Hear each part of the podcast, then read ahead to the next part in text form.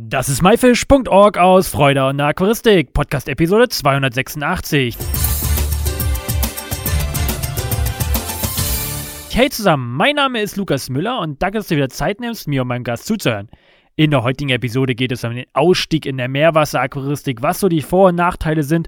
Und dafür habe ich einen Interviewpartner da, den ihr schon längst kennt. Der hat uns einige Episoden viel über Meerwasser erzählt. Hallo Yannick, schön, dass du hier bist. Wie geht's dir? Hi, ja, und schön, dass ich wieder dabei sein kann. Bei mir alles gut, Becken laufen, man kann sich nicht beschweren, ne? Es ist ja schon ein wenig her, als wir gesprochen haben, aber was gibt's denn so Neues bei dir? Was macht dein Meerwasseraquarium? Ja, äh, Neues gibt's tatsächlich viel. Ich habe äh, im Dezember letzten Jahres tatsächlich aufgehört, vorläufig mit der Meerwasseraquaristik und damit ist das Thema bei mir vorerst auch aus dem Hobby verschwunden. Wie? Einfach so? Äh, musst du jetzt aber mal genauer erzählen. Welchen Grund hattest du denn dafür?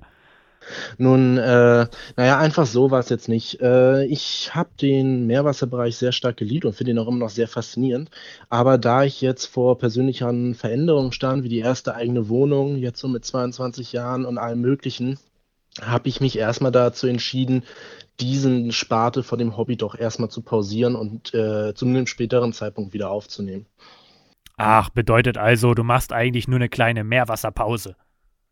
Ja, klein, muss man gucken. Man darf halt immer nicht vergessen, dass der Meerwasserbereich sich auf einem sehr empfindlichen und kostenintensiven Punkt bewegt, der halt gerade so, ich sag mal, als Alleinstehender in einer Wohnung, wo man alleine zahlt, nicht gerade sehr bezahlbar ist unter gewissen Umständen. War es denn schwer, diese Entscheidung zu treffen? Ja, durchaus. Also die Entscheidung hat mir tatsächlich äh, über Monate den Kopf ja, zerbrechen lassen. Ähm, es war nicht so einfach, weil man ja auch in diesem Becken Werte ansammelt, nicht nur in tatsächlich finanzieller Form, sondern vor allem ja auch in Zeit, die man investiert hat. Ähm, Im Gegensatz zum Süßwasser braucht halt alles weit, weit länger. Da ist ein Zentimeter Wachstum bei einer Koralle teilweise ein Riesenerfolg, während man bei einer Pflanze natürlich sich so denkt, gut, der nächste Tag wieder ein Zentimeter mehr. Und dementsprechend ist da auch eine weit meiner Meinung nach stärkere emotionale Verbindung gewesen bei dem Becken. Und ja, es war schwierig, es abzugeben, aber am Ende auch aufs anderen Aspekt eine große Erleichterung. War es denn eine richtige Entscheidung von dir? Hm, zum jetzigen Zeitpunkt aus äh, würde ich sagen, ja. Das Becken hat halt viel Pflege in Anspruch genommen und mir auch häufig sehr starkes Kopfzerbrechen ähm, gebracht, ob es jetzt um die perfekten Wasserwerte ging, um andere Schwierigkeiten im Becken, Algen oder was man halt sonst so kennt, was für Schwierigkeiten vor allem im Meerwasserbereich auf einen warten, ist es im Nachhinein jetzt, ähm, wo Zeit eher Mangelware geworden ist, halt mit einem eigenen Hausstand, äh, die richtige Entscheidung gewesen, zumal ja für mich halt auch dadurch ein ziemlicher Druck weggefallen ist auf verschiedenen Ebenen. Hast du dir den Druck selber aufgebaut oder ist der einfach da gewesen wegen dem Meerwasser? Ich denke, das war eine Kombination aus beiden. Also, ähm, wie ich schon sagte, Meerwasser ist und bleibt ein sehr zeitintensives und empfindlicheres Hobby als jetzt, sag ich mal, die Sparte Süßwasser. Ähm, allerdings habe ich mir tatsächlich auch selbst viel Druck aufgeladen, dadurch, dass ich nicht genug kriegen konnte und es immer teurer, besser, seltener, hübscher werden musste ähm, und man am Ende halt einen Wert in einem Becken hatte, wo man Angst hatte, zumindest ich, einen Tag nicht zu Hause zu sein und die Kontrolle zu verlieren. Ähm, ja, und damit war halt auch viel Druck selber da. Natürlich hätte man günstigere Tiere nehmen können oder einfacher zu haltendere Tiere, aber das konnte und wollte ich nicht und das ist bei mir auch jetzt, wo ich im Süßwasser wieder ein bisschen Fuß gefasst habe, eher schwierig. Ja, dann greifst du schon eine Frage weg äh, oder vorweg, dass du jetzt andere Aquarien hast. Aber einmal nochmal, es ist ja eine sehr gesunde Entscheidung dann von dir gewesen, wenn du dich so unter Druck gesetzt hast. Ähm, also mein Respekt hast du, dass du diese Entscheidung auch im Sinne deiner Gesundheit am Ende getroffen hast. Ja, Das stimmt schon. Also, wie gesagt, ich vermisse es extrem. Ich, äh, jedes Mal, wenn ich jetzt über Social Media scroll und irgendwo ein Meerwasserbecken sehe, denke ich an meins zurück, denke an natürlich, so wie es so häufig bei solchen Dingen ist, an all die schönen Sachen, die das Becken auch hatte. Und man vergisst dann immer ganz schnell, jetzt zumindest für mich persönlich, was ich für einen Aufwand hatte, weswegen ich das Becken dann abgegeben habe und verfällt wieder zurück in diesen Gedanken, ja, aber man könnte ja eventuell doch sich irgendwie noch dieses Becken ermöglichen. Nur da ist man meiner Meinung nach wieder in diesem Bereich, wo ich halt dann eigentlich nicht Fuß fassen will, sich irgendwie etwas leisten oder irgendwie etwas handhaben zu können. Wir reden hier immer noch über Tiere und ich finde, man sollte sich da 100% sicher sein, sowohl die Zeit, die finanziellen Mittel und auch alles andere leisten zu können, um diesen Tieren ein artgerechtes, weit möglich, wenn man davon reden kann, in einem Glaskasten äh, Verhältnis zu bieten. Eine sehr gesunde Einstellung, aber jetzt erzähl mal, du hast ja gesagt, du hast Süßwasseraquarien. Was hast du denn da so? Ja, ähm, angefangen hat das Ganze noch während ich das Meerwasserbecken hatte und langsam aufgelöst habe. Ich wollte halt nicht weg aus der Aquaristik und war dann so, gut, dann kann man sich ja mal wieder einen Kampffisch holen. Hatte dann mein kleines Aquarium mit einem Kampffisch. Und dann steigerte sich das Ganze Stück für Stück.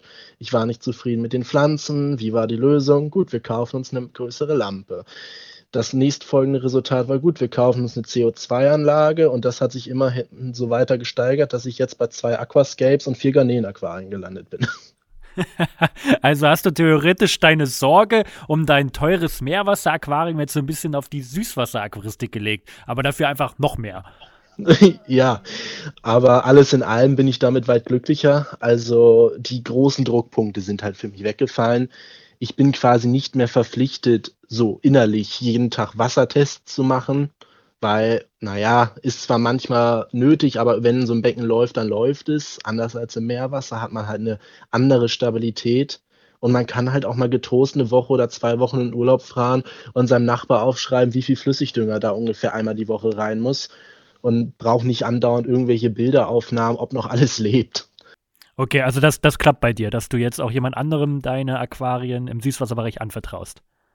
Ja, durchaus. Also es ist halt auch was ganz anderes. Äh, ich hänge ungern Dingen ein Preisschild an, aber bei den Becken, die ich jetzt habe, rede ich jetzt rein vom Pflanzenbesatz, halt für das gesamte Becken in einem Bereich, was mich teilweise eine Koralle in meinem Aquarium dann finanziell gekostet hat. Und das ist halt schon ein erheblicher Unterschied. Hat das Ganze denn Vor- und Nachteile für dich gehabt? Also sagst du jetzt, die Süßwasseraquaristik ist vorteilhaft dadurch, weil du jetzt da mehr Zeit und äh, ja, Geld sparst mit? Oder wo siehst du da die Vor- und Nachteile? Hm, für mich sind die Vor- und Nachteile gar nicht im finanziellen Aspekt. Also äh, natürlich hat es Vor- und Nachteile, aber das ist nicht der Grund, warum ich mich so entschieden habe, wie es halt jetzt ist. Äh, wie ich schon sagte, für mich ist halt ein ziemlicher Druck mittlerweile weggefallen. Ähm, ich begeistere mich halt an der Süßwasseraquaristik nahezu genauso wie an der Meerwasseraquaristik. Es ist halt ein anderer Bereich, aber man kann genauso tolle Farben und charakteristische Fische haben wie im Meerwasser. Das ist bei mir zum Beispiel in den Scapes halte ich halt jeweils nur ein Pärchen Guramis, kleine. Ähm, und es sind wundervoll charaktervolle Tiere. Also denen zuzugucken, wie sie durchs Becken schwimmen, macht mir weit mehr Spaß als jetzt als Beispiel einen Schwarm Neonfische ähm, und habe da halt so dann zum für mich einzigartigen Aquarium oder Aquarien meinen Weg gefunden. Ähm, und ebenso halt ja auch noch ein bisschen in der Hobby-Garnelenzucht Fuß gefasst mit meinen vier Garnelenbecken, die sich auch bisher ganz gut macht, würde ich mal behaupten. Aber aus dem finanziellen Grund war es halt nur ein Rückzug aus dem Meerwasser durch die hohen Erhaltungskosten des Beckens, die bei mir den Rahmen gesprengt haben dessen, was ich aufbringen kann, wenn ich eine eigene Wohnung und einen eigenen Hausstand bezahlen muss, was halt dann der finanzielle Nebenaspekt ist. Jetzt äh, hast du mich natürlich nochmal, äh, ja, das, mein Interesse geweckt mit den Garnelenbecken. Erzähl mal, was hast du in diesen vier Garnelen-Aquarien drin? Wie groß sind die? Wie laufen die? Welche Filterung hast du? Also, letzten Endes habe ich auch in den anderen beiden in Landscapes-Garnelen drin, allerdings beruht es da eher auf Standards, also von der reinen Putzkolonne mit Amano-Garnelen sind halt in beiden Becken noch Neocardinas angesiedelt, beides blaue, in dem einen, ich sag mal, ein kleiner Restbestand aus einer Gruppe und der sich schon prächtig vermehrt hat und in den anderen halt auch welche, die sich fleißig am Vermehren sind. In den Rheingarnelenbecken habe ich auch auf das mittlerweile recht bekannte Karlak-System zurückgegriffen, ähm, zumindest von der Beckenform. Ich wechsle die Schränke jetzt zum Auszug gegen äh, Edelstahl- bzw. Schwarzstahlschränke, die ich habe bauen lassen, einfach nur aus optischen Gründen für mich selber. Ähm, ja, was habe ich in dem Becken? Also in einem habe ich meine Red Devils mit orangenen Augen. Da sind einige sehr schwarze und einige sehr rote Tiere bei, was mich optimistisch sprechen lässt, dass ich hoffe, die mal einzeln selektieren zu können. Ähm, dann habe ich noch ein gemischtes Becken, wo Reste einer Pinto-Gruppe und Blue Bulls drin sind, die ich teils, teils von Freunden bekommen habe, die ihre Becken aufgelöst hatten und nicht wussten, wohin mit den Tieren. Und aus einzelnen Restbeständen auch von eBay, wo die Leute die Tiere dann verschenkt haben, sag ich mal, und ich halt versucht habe, denen noch ein schönes Leben zu geben. Und äh, dann noch meine roten Kalkos und am Ende noch meine ja, äh, typischen roten Bienengarnelen. Ui, das ist ja eine ganze Menge. Ich denke mal, weil du ja auch die Meerwasseraquaristik betrieben hast, hast du, kannst du auf Osmosewasser zurückgreifen und arbeitest auch da mit Osmosewasser, richtig? Ja, genau. Also ich arbeite selbst in meinen Scapes mit Osmosewasser. Ähm, ich benutze für meine Scapes da Salz, was in der Regel für Neocardinas hergestellt wird, also grob gesagt GH6, KH3 ungefähr. Und in den Garnelenbecken greife ich halt auf Bienensalz zurück. Ähm, ungefähr, ja, was hatten das noch gleich? 6 GH, 0 KH oder 1 KH. Man kann es ja nie so exakt bemessen. Halt auch mit den dafür passenden Bodengründen. Gefiltert wird über einfache, aber elektrisch betriebene Schwammfilter bei mir, weil ich keinen Bock auf eine Membranpumpe habe. Aufgrund Und, des Lärms. Genau. Also kann es halt nicht abschätzen. Man hört viele unterschiedliche Meinungen über diese Pumpen. Ich würde es schön finden, nur einen Steckerplatz statt vieren benutzen zu müssen, aber bevor ich mir ins Wohnzimmer eine laut brummende Pumpe hänge, belasse ich es einfach bei dem für mich funktionierenden System, ohne da weiter rumzuspielen. Ja, jetzt steht die erste eigene Wohnung an. Was hast du denn da noch vor mit der Aqua äh, Aquaristik? Also hast du da was geplant? Ich habe da ja mal von so einem Gerücht gehört, dass du auch so einen Traum Aquascape Aquam hast. Kannst du darüber was erzählen? Ja, also es ist letzten Endes jetzt erstmal so, ich habe mir von einem befreundeten Schlosser zwei Aquarienschränke bauen lassen, die am Ende eine obere Fläche von 45 mal 1,70 Meter, wenn man sie nebeneinander hat, stellen und halt noch eine untere Fläche, wo dann halt meine Kallaxbecken reinkommen, die ebenso groß ist. Ähm, ist halt schön stabil und man muss keine Angst haben, dass da egal was passiert, mal irgendwas kaputt geht, was in der Mietswohnung vielleicht vom Vorteil ist. Ähm, und ich habe halt so, abseits davon, den Traum mal wieder ins Meerwasser irgendwann zurückzukehren, so ein beziehungsweise zwei Traummaße von Süßwasser-Aquascapes, die ich mir halt mal verwirklichen möchte, wenn ich die finanziellen Mittel dafür mal aufbringen konnte und habe mich da recht stark auf einen 60 x 40 x 40 Weißglas-Aquarium festgefahren. Ähm, mit halt, ja, einer der meiner Meinung nach derzeit besten Beleuchtungen und dann hauptsächlich wie in vielen meiner Becken Rotalas, weil es irgendwie meine Lieblingspflanzen sind und ein paar schön charakteristischen Fischen. Und weißt du schon ungefähr, wie der Aufbau aussehen soll? Hm, ich fahre selber ja eher ich weiß nicht, ob ich jetzt genau richtig liege, ich würde es als Dutch Style bezeichnen. Ich habe wenig bis eigentlich gar keine Steine in meinen Aquarien und greife als Hardscape, wenn überhaupt, auf dezent gesetzte Wurzeln zurück, die dann halt meistens in beiden meiner Becken genau das, äh, Mittelstück des Aquariums darstellen. Und der Hintergrund ist halt in der Regel eine äh, ja, förmliche Gestaltung aus zwei oder drei verschiedenen Rotala-Sorten. In meinem einen halt Rotala Hara und Rotala Green, abgedeckt vorne von Rotala Bonsai, was sich bei mir recht stark durchgesetzt hat. Und vorne halt einen klassischen Bodendecker, in dem Fall australischer Kleefern. Und so in der Art und Weise soll das Becken auch laufen. Also ich habe es geschafft, jetzt an drei etwas seltenere Rotala-Formen ranzukommen und habe noch eine vierte im Auge, aber das dauert noch seine Zeit, die dann natürlich auch noch einen starken Akzent in den Becken setzen sollen. Hast du jetzt dadurch, dass du in der Süßwasseraquaristik bist, auch so eine kleine Liebe für Pflanzen gefunden?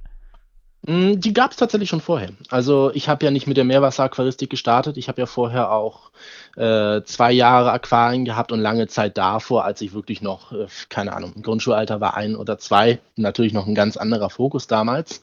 Nur bevor ich ins Meerwasser bin, hatte ich ein 350 Liter Süßwasserbecken und zeitweilig, lass mich jetzt nicht lügen, neun Süßwasseraquarien hier unten im Keller stehen wovon drei auch Scapes waren, noch ziemlich auf Anfängerniveau, würde ich sagen. Aber das Interesse an den Pflanzen war halt immer da. Nur irgendwann habe ich es dem Traum von dem einen Meerwasseraquarium, weil teurer, schneller, besser und man will es vor allem mal ausprobiert haben, ähm, sind die dann halt irgendwann gewichen. Man kann nicht alles gleichzeitig machen und da musste man sich halt entscheiden, was man eher will. Und ja, jetzt bin ich halt erstmal zu meinen Wurzeln, sag ich mal, wieder zurückgekehrt. Sehr schön. Hast du noch was, was du unseren Zuhörern auf den Weg geben möchtest? Mm, naja, letzten Endes, äh, so ähnlich wie es mir geht, geht es, so wie ich es halt in der Community generell mitbekommen habe, vielen Leuten, die einen Riff haben.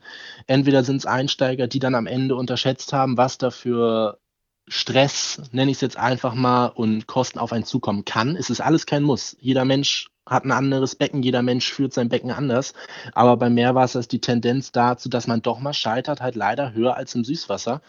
Weswegen ich halt immer nur sagen kann, informiert euch bloß über alles, was ihr da macht. Vorher und nicht nachher, was man leider immer wieder sieht, vor allem jetzt zur Corona-Zeit, wo viele Leute bei generell Tieren zu Impulskaufen gehen und dann danach vielleicht, ich will es niemandem vorwerfen, aber eher sich von den Tieren wieder distanzieren informiert euch bei solchen schwierigen Hobbys, ob das das ist, was ihr wollt und fangt lieber vorsichtig an und wollt nicht zu viel am Anfang. Den Fehler musste ich leider auch schon das ein oder andere Mal mir selbst eingestehen. Janik, ich wünsche dir ganz viel in der neuen Wohnung. Vielleicht sprechen wir uns ja wieder, wenn dein neues Projekt da in der Wohnung stattgefunden hat. Ansonsten alles, alles Gute. Ja, vielen Dank und sehr gerne. Das war myfish.org aus Freude an der Aquaristik. Danke, dass du Zeit genommen hast, dir diesen anzuhören. Du hast selber ein spannendes Thema, worüber du mit mir reden möchtest oder kennst jemanden, hast vielleicht auch Themenvorschläge, dann schreib mir doch eine E-Mail an podcast.myfish.org. Ich hoffe, du konntest einige Infos aus dieser Episode mitnehmen. Alle weiteren Infos zu dieser Episode mit Bildern und Links findest du wie immer unter www.my-fish.org slash Episode 286. Wir hören uns nächsten Freitag wieder. Danke und tschüss, euer Lukas.